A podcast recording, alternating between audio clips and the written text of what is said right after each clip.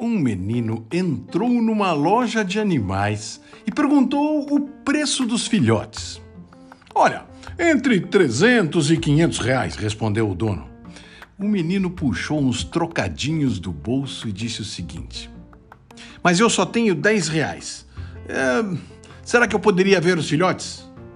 O dono da loja, meio contrariado, chamou Leide, uma cachorrinha linda que era mãe dos cachorrinhos, que veio correndo e em seguida cinco bolinhas de pelo, todos seus filhotes vinham vindo, só que um dos cachorrinhos vinha mais atrás com dificuldade, mancando.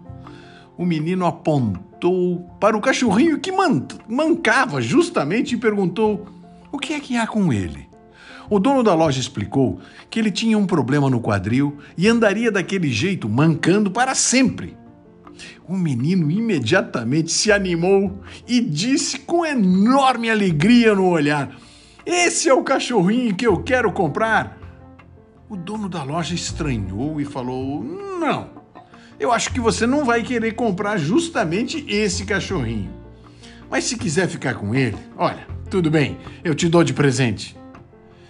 O menino parou, emudeceu, paralisado fechou os seus olhinhos verdes, olhou para o dono da loja com um olhar firme e falou: Eu não quero que você me dê, pois aquele cachorrinho vale tanto quanto qualquer um dos outros.